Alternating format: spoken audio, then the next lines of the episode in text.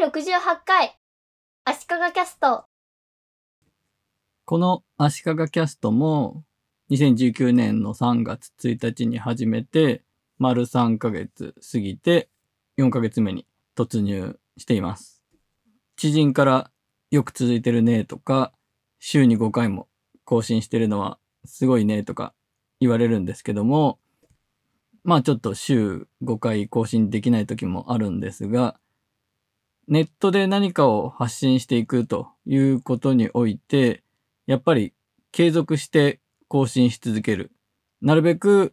毎日何かをやるというのが重要だとよく言われますし、私もそうだなと思っていて、これまで結構いろんなことを毎日更新するということをやってきたので、更新し続けるためのヒントみたいなものが私の中でもいくつかあるので、そのことについて話をしたいと思います。今日の岡江久美子という TBS の花丸マーケットのオープニングでのやっくんと岡江さんのトークから岡江さんの面白い一言をピックアップしてイラストと文章で紹介するというのを毎日というか花丸マーケットのある月曜から金曜までやってたんですけどもこれが2002年から2010年までやっていて、ちゃんと毎日更新してたのは多分2007年くらいまでなんですけども、まあ5年ぐらいずっとほぼ毎日更新し続けてました。この今日の岡井久美子というのは、なんかネットでやりたいよねっていう話をしていたもう一人の人と二人で話していて、盛り上がってやろうっていうことになった企画で、私が絵を描く担当で、もう一人の人が言葉をピックアップして文章を書くという分業でやってたんですね。この二人でやるというのがすごく継続する上では良かったと思います。やっぱりもう一人の人の方がテキストを書いて送ってくるからこっちはイラストを描くという作業をやらなきゃいけないと。逆に向こうもこっちが文章を待ってるから書かなきゃということで、お互いに責任があるので、まあ何かを始めるときに、二人とか複数の人数で始めるというのは継続するという意味でいいんじゃないかなと思います。あと、この今日の岡井久美子は、ネタを自分で作り出さなくても自動的に手に入る仕組みを作るという意味で自分で言うのもなんですがよくできてる仕組みだというふうに思っていてやっぱり日々何かを生み出すというのはすごく大変ですよね。新聞の4コマ漫画とか毎日毎日考え続けるのって相当すごいと思うんですが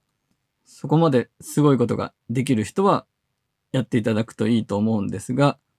私のように凡人だけど何かをやろうという場合、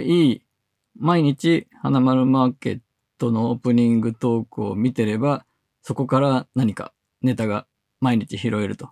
いうような感じの自分で生み出さなくても何かしらネタが毎日供給されていくような仕組みを作るというのが一つ大きなヒントかなと思います。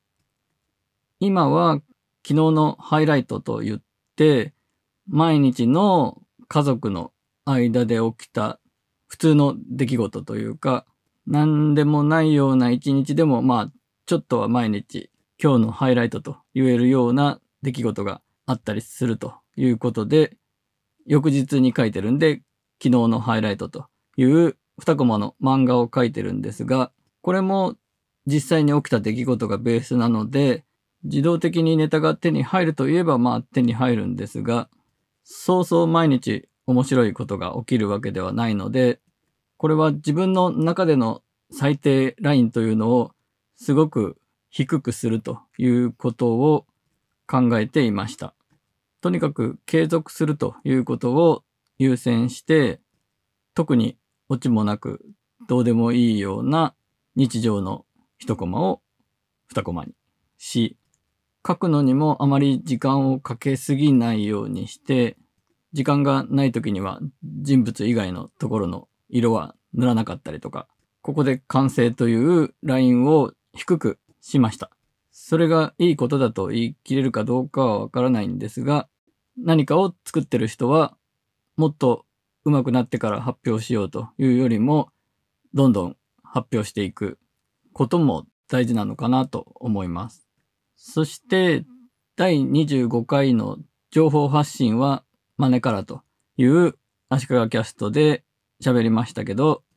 他の人がやっている情報発信とかでいいなというもののフォーマット的な部分を真似する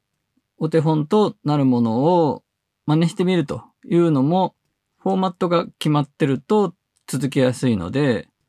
いいんじゃないかと思います。この足利キャストもゴリゴキャストというポッドキャストなど他のポッドキャストをお手本としてるんですがお手本でありライバルでもあるというふうに考えるとお互いに頑張って更新していこうというモチベーションが保てるという効果もあるでしょう。そうやって情報発信みたいなことをやり続ける、更新し続けるということをしていても、なかなか反響もないとか、めげそうになることも多いと思うんですが、そのことをやる意義を意識すると、手段が目的にならないように、何のためにやってるのかということをやる意義に時々立ち返るということも